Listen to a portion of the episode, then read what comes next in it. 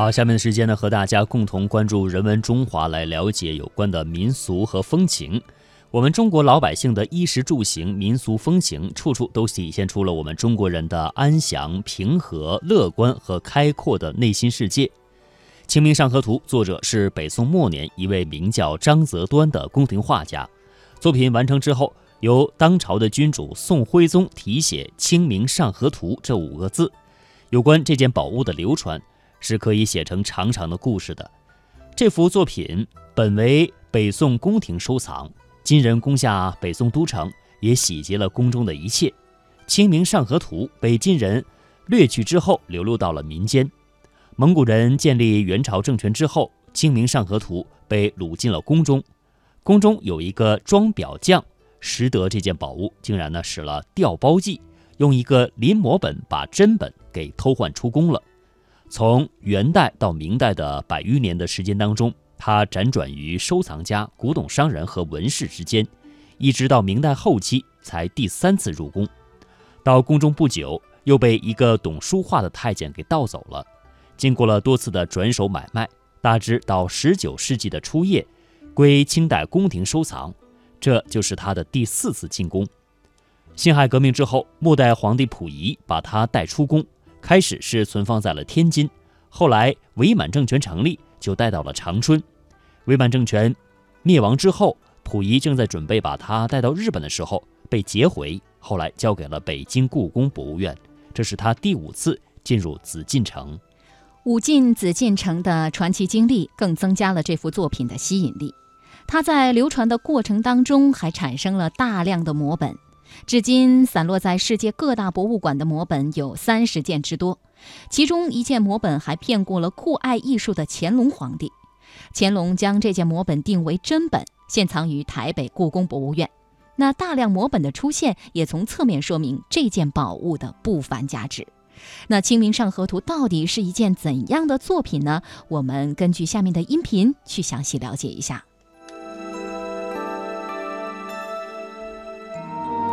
清明上河图》上共有历代十三个收藏家写的十四个跋文，前章九十六方，仅中国末代皇帝溥仪的前章就有三枚之多。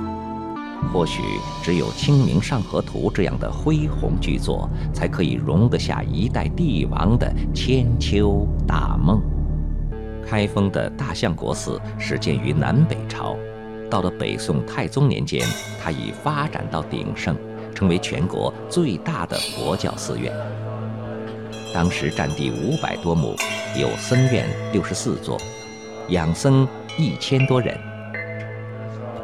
院内殿阁雄伟，花木葱茏，辉煌瑰丽。皇帝平时巡幸祈祷多在这里举行，因此。相国寺又称皇家寺院。北宋宣和年间，在雕梁画栋、巍峨壮阔的相国寺中，聚集了不少以绘画谋生的民间画师。其中有一位善画风俗画的年轻画师，他叫张择端。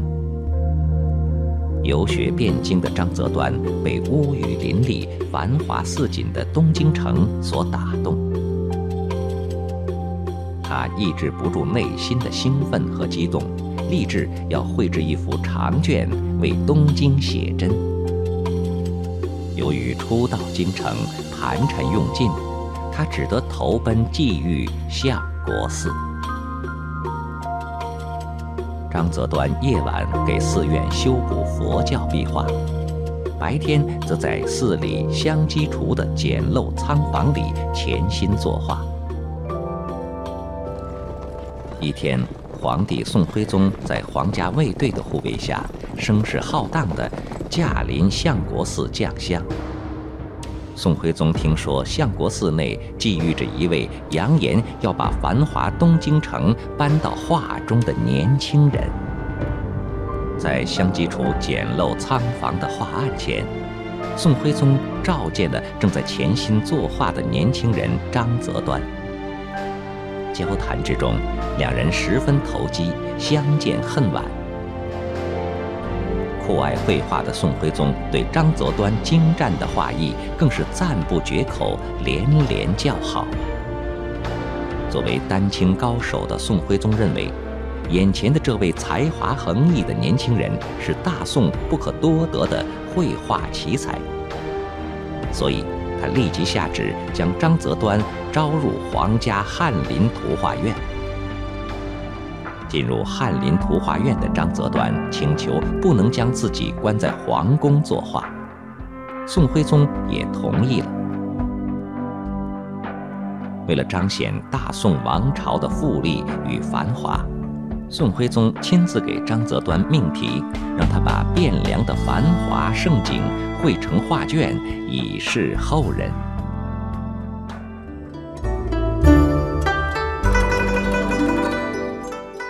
好，刚才呢，我们是一起了解了一下《清明上河图》的大致内容，再来跟大家介绍一下，呃，这幅图所展示的汴河两岸的风情。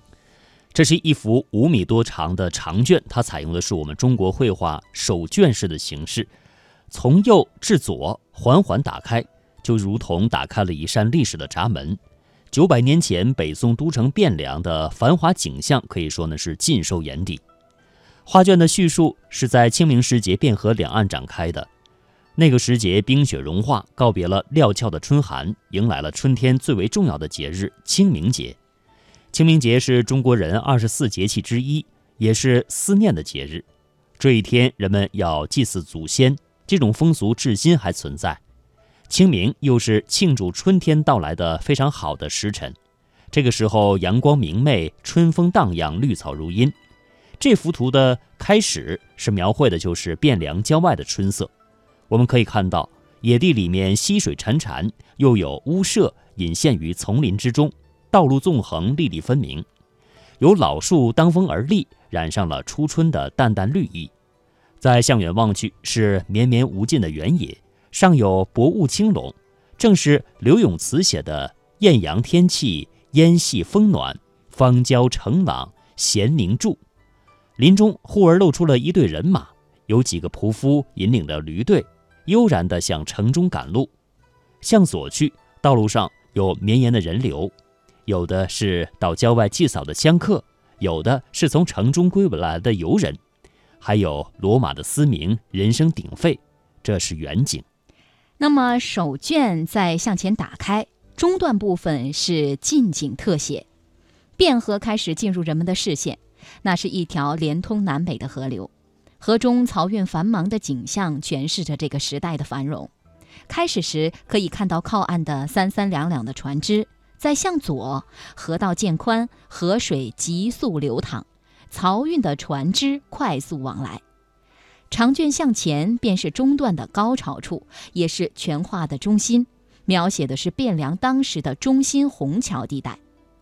巨大的木桥凌空飞架，如彩虹引箭，桥上人头攒动，商贾云集，有过路的，嬉戏的。最引人注意的是，桥上很多扶着栏杆向下观望的人，有的指手画脚，有的大声惊呼，有的惊恐不已。而在桥下正有一大船要经过，巨大的船体前低后高，船头有指挥者大张着口，挥舞着手臂，有人以撑杆顶着桥下的底座，叫矫正着方向。船工奋力地摇着橹，顶棚上人们快速地摇下帆，大船向桥下驶去，水中还留下船快速向前所激起的漩涡。船将过未过，船上的人紧张，桥上观看的人也紧张，桥上桥下连成一体，人们紧张的心情伴着急速的水流而盘旋。那么画的第三段是街渠，是平面的叙述。汴河水到这里呢，是拐了一个弯向东流去，在河的岸边有通衢大道向前延伸，前面有高大的城楼巍然而立，城墙下人们在休息、交谈、观望。骆驼从城楼当中露出了头，可以看出道路的繁忙。过了城楼就是街市，街道也是星罗棋布、热闹非凡，商店、茶楼、酒肆、棋馆、舞场、寺院等等无所不有。街上车水马龙，人们也是三三两两，或立或行，或成群的聚集，神采飞扬的交谈。过路的人呢，是两边观看欣赏着街景；商人们在殷勤的招揽着生意。大路上忽然有四套骡车奔驰而来，在悠然当中又多了一些惊险。这里有贩夫走卒，有文人僧徒，有老翁，有童子，神情各异，栩栩如生。这幅长卷的三部分分别描写乡野、河流和街渠之景，各部分以一个重点景色为中心。初段着重画杨柳，中段以桥梁为中心，末段则以城门为中心。在重点景色的统领下，画面虽然繁杂，但不显得混乱。三段的气氛也有分别，开始的时候平静悠远，气氛恬淡。中段紧张刺激，如激流回旋；而末段既开阔丰富，又琐碎细致，像是路边行人的娓娓细谈。三个部分形成了起伏回环的节奏。开始的时候是悠远和虹桥下的紧张，街区当中的热闹形成鲜明的对比。从长卷的整体来看，在绵长的陈述当中有起伏，有高潮，富有内在的节奏。开始一段是缓慢的进入，到了虹桥，达到了全幅的高峰。经过第三段城楼内外街景的描绘之后，在喧闹的街市处是戛然而止。中国艺术强调的是余音绕梁，三日不绝。这幅画是有所体现的。打开《清明上河图》，一个广阔的生活世界展开在我们面前。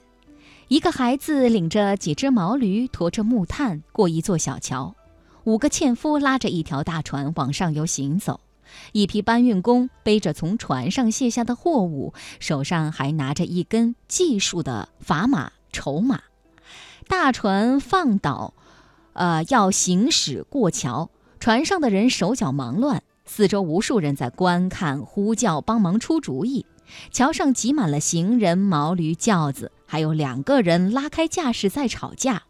桥头乱糟糟的摆满了货摊、地摊，脚店楼上几个客人在喝酒，木匠师傅在门口制造车轮，摆地摊卖膏药的人吸引了一圈人听他胡吹。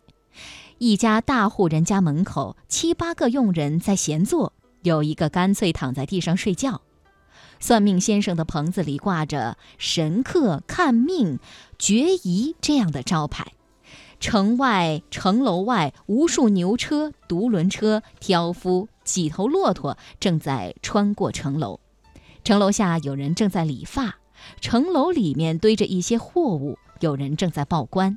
紧接着是卖大木桶和弓箭的小店，店中一人正在拉弓，一人口咬绑带，正在为自己绑上护腕。再接着是孙杨正店，这是大酒楼。楼上宾客满座，后院倒叠着无数的酒瓮。酒瓮，再接着是一家肉铺，挂着斤两十足的牌子。再过去有客栈、香料铺、绸缎铺、药铺、当铺。药铺中，一位妇女抱着一个小孩，另一位妇女捧碗正要给小孩服药。还有一口井，沿街水井，三个人正在打水。最后是一家大宅院，门前有家丁坐在下马石上闲聊。大街上有各种货摊儿，卖花的、卖清凉饮料的、卖甘蔗的、骑马的、坐轿的、挑担的、推车的、走路的，还有许多匹马拉的大车。行人中有拿锯的，有拿扇遮头的，有和尚、道士，还有像玄奘那样背着行李的行脚僧。总之是各式人等应有尽有，有人数过，画面上出现的一共有七百七十多人。《清明上河图》它用的是写实的手法，表现是真实的人和真实的生活，就像我们亲眼在汴梁城看到了这一切。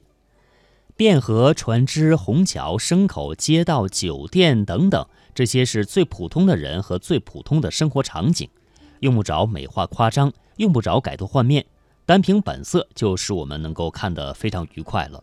因为这里渗透着城乡居民对于勤俭安定和汴梁生活的满足和美感，渗透着他们对看来微不足道的事物的爱好，渗透着一种毫无拘束的快活热闹的气氛。画上那些看来是琐碎的生活细节：大街上，一个大人扶着一个小孩走路；肉铺里，一个小孩正在帮一个胖胖的掌柜磨刀；一辆辆满载货物的牛车和马车；一大堆的大人小孩围着听一个人说书；僧侣们在街上和人交谈。这处处都透露出了市民们满足的散淡的心态，透露出了一种安宁、宁静、安乐的和谐，令人心旷神怡。街道上四处是悠闲的人流，大群的人在桥上观看，前拥后簇，大呼小叫。就连正在过桥的大船上，一个小孩也在跟着大人喊叫。有的人在汴河两岸看着急速的流水，有的人在城楼下的空地里面悠然的休息。他们安详的、幸福的神态，就像春天里面缓缓流淌的河流。观众会觉得画中的生活是非常舒服自在的。这种安乐和谐的气氛，这种毫无拘束的快活热闹的气氛呢，正是《清明上河图》这幅民俗风情画的无比价值的所在。因为这种对于安乐和谐生活的幸福感和美感，这种毫无拘束的快活热闹的气氛，正是显现了人和人的这种本质。《清明上河图》所显示的就是这样普通人的本真的美。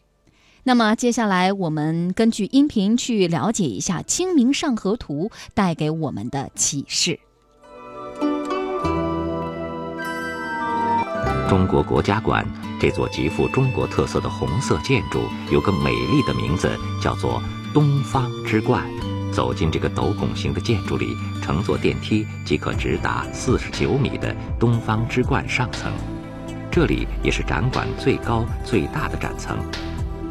进入展厅，我们不禁为面前会动的《清明上河图》惊叹不已。在一面展墙上，长达一百二十八米、高六米多的长卷《清明上河图》，利用多媒体技术，向来自全球的观众展现着中国古代城市的魅力。我们记忆中的《清明上河图》是中国北宋著名画家张择端的传世之作，长五百二十八厘米，画有六百八十四个人物，千姿百态，各有不同。真实再现了北宋宣和年间都城汴京，也就是今天的河南开封热闹繁华的景象。如今，以高科技手段演绎的《清明上河图》，把原画放大了数百倍，投影成像的河水波光粼粼，人物栩栩如生，细节刻画的入木三分。那些原来凝固在卷本上的光影变得鲜活起来，参观者似乎穿越时光隧道，回到了八九百年前的城市。太阳升起时，《清明上河图》中不仅能听到引车卖浆人的吆喝声，还有河里船工的号子声。这边一行轿夫抬着主人们上集市，那边。是从西域回来的商人牵着一对骆驼进城来。在原作中，有一艘大船正要穿越虹桥的拱洞，船夫一脸严肃，行人探头张望。但船究竟过桥了没有？会动的《清明上河图》给出答案。船夫们有的用竹竿撑岸。有的用长杆勾住桥梁，还有几人忙着放下桅杆，以便船只通过。终于，在一番紧张的忙碌后，大船晃晃悠悠地通过了虹桥。晚上的汴京城是什么样子？新作也进行了猜想。夜幕降临下的《清明上河图》，岸边停靠的渔船点上了灯。店铺中也是灯火通明。《清明上河图》从问世那天起就是人们关注的焦点，中国历朝历代的画家都在临摹它、复制它。据不完全统计，保留下来的古代临摹和仿制作品不下几十幅，其中就包括中国明代著名画家仇英画的《清明上河图》。这件珍藏在辽宁省博物馆、平日不轻易示人的明代球本《清明上河图》也受到邀请，出现在中国馆的智慧长河展中。为什么要花费两年时间打造一幅巨型多媒体《清明上河图》？《清明上河图》与世博会到底有什么紧密的联系呢？明代画家裘英所绘的《清明上河图》比张择端本长近一倍，高零点三米，是历代宋本张择端《清明上河图》临仿本中的精品。据专家分析，裘英在创作时很可能参照了张择端的构图形式，但细微处体现的则是明代苏州城的社会生活情景。裘英所描绘的明代苏州市井生活的繁华程度，已经远远超过了宋代，从一个侧面反映了中国历史上城市的发展变迁。除了球本《清明上河图》外，辽宁省博物馆另一件国家一级文物《姑苏繁华图》，在城市足迹馆的街城叠影展中亮相。清代宫廷画家徐阳，为了消解乾隆皇帝对苏州城的相思之情，创作出《姑苏繁华图》，以便乾隆能随时欣赏到苏州这座城市的繁华美景。画作长一千二百四十一厘米，是张择端《清明上河图》的两倍以上。将二百多年前乾隆时期最为繁盛的苏州城和江南的风物人情呈现在后世眼前。三幅描绘中国古代城市的作品齐聚上海，让参观者获得了一次视觉感受上的饕餮盛宴。这次聚首可以说与上海世博会备受世界瞩目的主题“城市让生活更美好”密切相关。城市让生活更美好，这个在几年前还看似无可争辩的客观事实，如今却已经成为许多人激烈论证的热门话题。随着城市化的速度越来越快，我们面临的问题越来越多。整座城市变得不堪负荷，每个人都有同样的疑问：什么样的城市让我们的生活更美好呢？在这些中国的画卷中，我们也许能找到答案。在古卷中，既有热闹的市区街道，百业兴旺，人烟稠密；也有繁忙的码头，船舶云集，百舸争流；还有恬静的郊野。小桥流水，芳草萋萋，一幅天人合一、城乡和谐的景象，很好的体现了城市建设中的中华智慧。也许让城市中的人生活的更舒适惬意，与自然和谐共存，这才是人类始终在追求的一种状态，也是现代城市理应具有的一种内涵。《清明上河图》《姑苏繁华图》这些珍贵的传统文物存在的意义，不仅在于它们是历史的实证资料，更是启迪人们当下生活的良药。它们穿越时空，给现代人以丰富而深刻的启迪，让人们的生活更加美好。